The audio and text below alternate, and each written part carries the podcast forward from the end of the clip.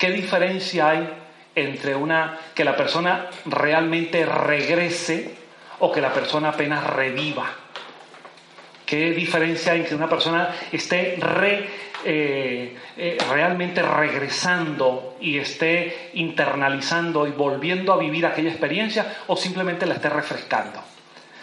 hay hoy en día hay pruebas neurofisiológicas fácilmente aplicables por cualquier terapeuta que demuestran claramente cuándo hay regresión y cuándo no la hay, o cuándo es un fraude, o cuándo es un deseo del paciente de complacer al terapeuta, que también ocurre.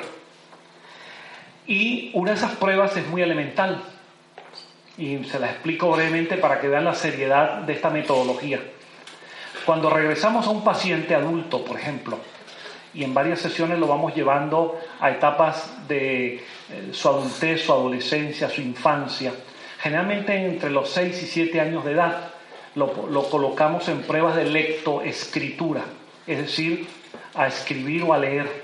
Y es verdaderamente fascinante, pues no hay otra palabra, mirar a ese adulto otra vez haciendo las letras eh, de la típicas de la caligrafía infantil, las rayas, y cómo a medida que vamos regresando, esos conocimientos se van disolviendo, van, van retrocediendo hasta perder esa habilidad. Cuando lo llevamos a la etapa de neonato, de recién nacido, nosotros hacemos una prueba neurofisiológica con ese adulto colocado en esa regresión, en esa etapa de cuatro o cinco meses recién nacido, que si no nos la da favorable, no continuamos con la regresión hasta que la ve en otra sesión.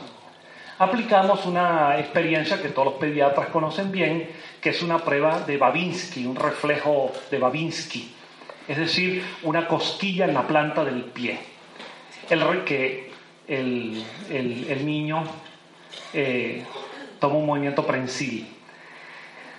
Quiero decirles esto para un público no especializado.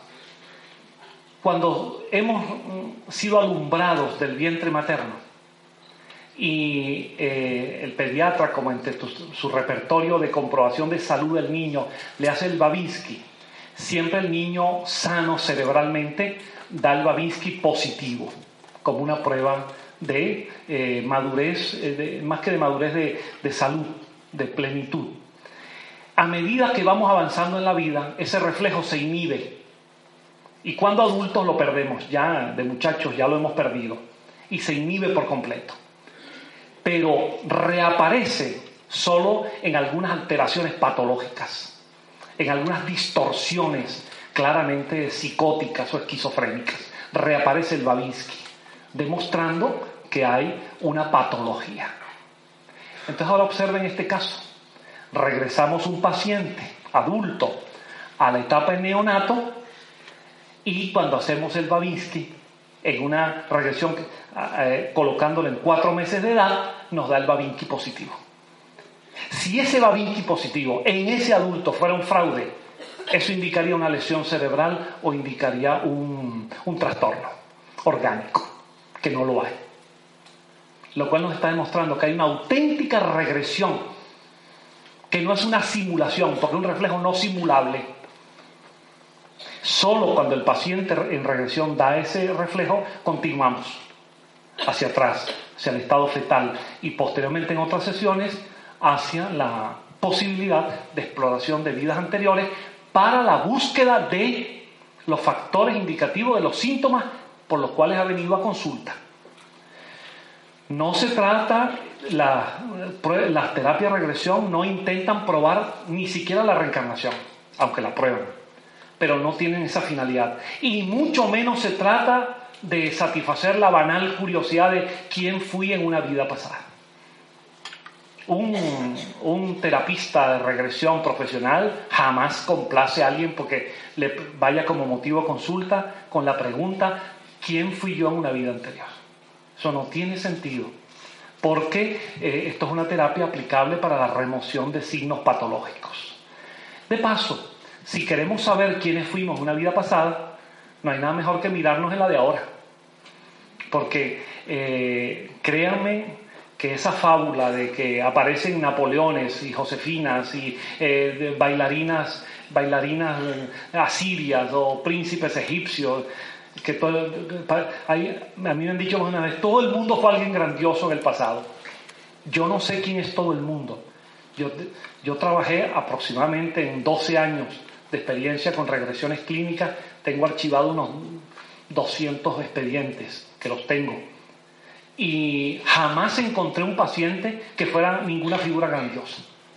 Me encontré con Pedro, Juan y María, con seres humanos, simples, sencillos, con dificultades, con, virtudes y con talentos y con enormes equivocaciones. De modo que en la experiencia de regresión clínica no existe aquello de eh, las fabulaciones de ser grandes personajes. Eh, eso lo dejamos para un esoterismo mal conducido. Grupos o personas que, o porque un espíritu se los comunicó así, entonces se imaginan que fueron la reencarnación de Pitágoras, de Jesús, de, grandes maestros. Nosotros no compartimos esa idea.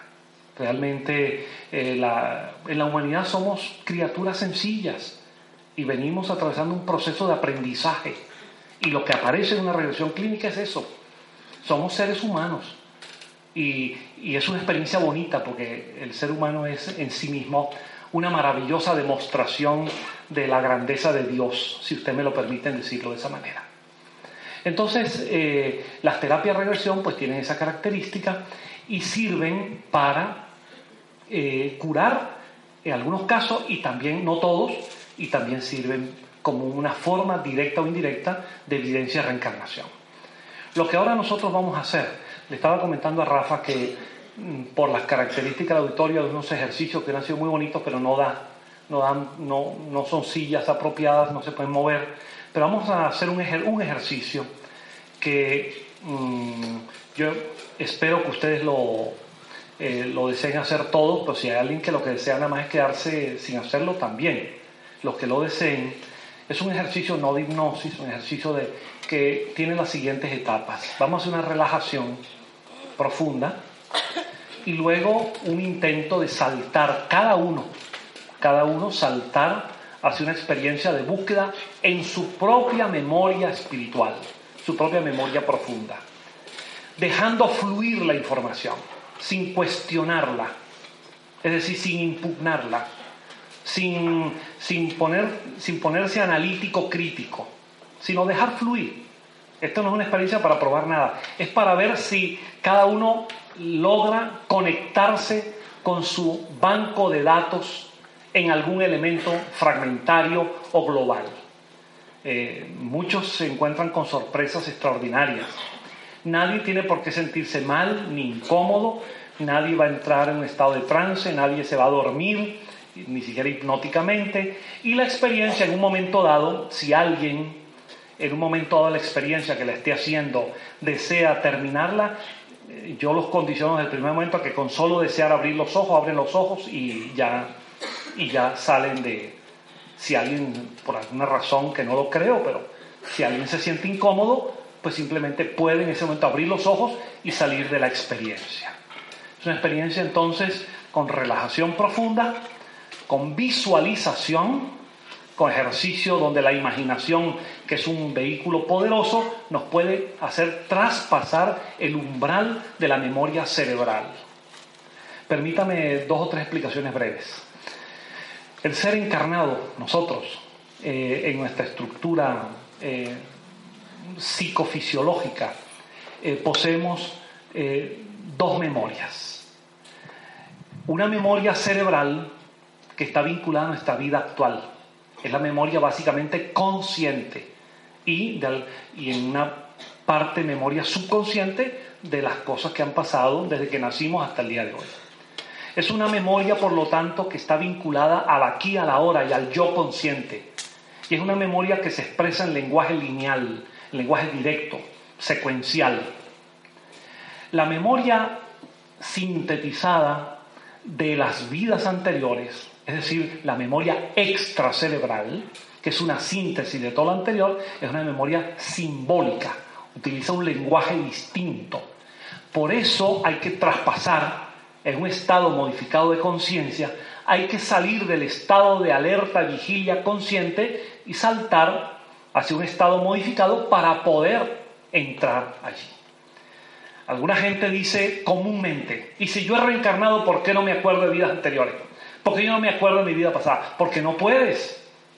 Porque no puedes recordar en forma consciente, con esta memoria, sin dar una pequeña alteración de la conciencia, no puedes recordar lo que ya no tiene.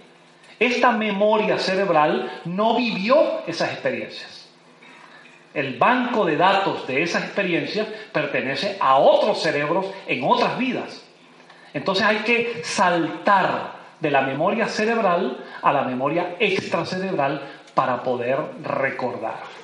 A veces los niños, algunos niños, en determinadas cortas edades, en esa etapa que Piaget denominaba de, todavía de operaciones concretas, antepasar a las operaciones abstractas, el niño no condicionado por la cultura, es posible que diga, eh, mi mamá se llama de otra manera, tiene un fragmento, tiene un, un insight, tiene una, un toque con una información, porque su adaptación todavía a su proceso encarnado actual no está totalmente completo. Y entonces puede tener esos flash de información. Pero generalmente o casi totalmente se borran con el tiempo. Lo que vamos a hacer ahora es un ejercicio para dar, eh, en ese proceso, dar un salto hacia allá.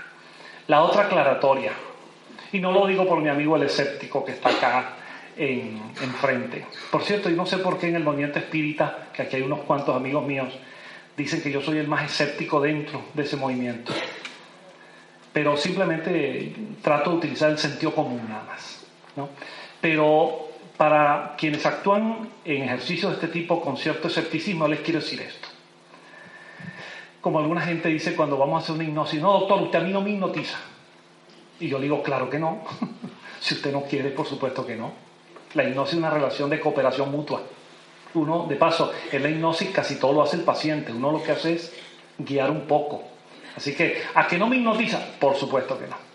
Y en relajación, cuando uno entra en la etapa de visualización, que pasa ya de la fase de relajación muscular a una fase de empleo de ideas y de imágenes, entonces uno dice, imagine que está en un lugar muy fresco, árboles, eh, las nubes maravillosas, un cielo azulado, que cielo azul en este auditorio y ya aquí está haciendo calor después que Rafa apagó el aire. Y uno dice, imagine que entonces están colocando el pensamiento crítico.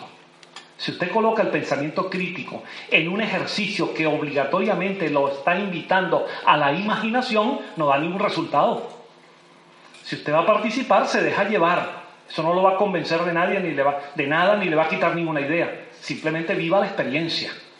Pero si se pone a aplicar el juicio crítico a las sugerencias imaginativas, estamos perdidos. De manera que es una invitación a dejarnos llevar a, como decía Jesús, el gran maestro de la verdad y del amor, eh, seamos como los niños.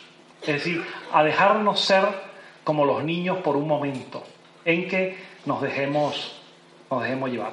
Por cierto que cuando uno aplica hipnosis con los niños, eh, para ayudarlos junto con el odontólogo, para evitarles relajación, yo he comprobado, y muchos otros hipnoterapeutas, que los niños son una maravilla para la hipnosis. Porque para ellos es absolutamente normal.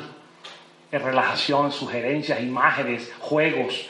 En cambio, para el adulto hay una resistencia racional y crítica. Entonces yo los invito a ser como los niños en un ejercicio como este, a dejarnos llevar. Yo lo que siento, Rafa, es que tenemos mucho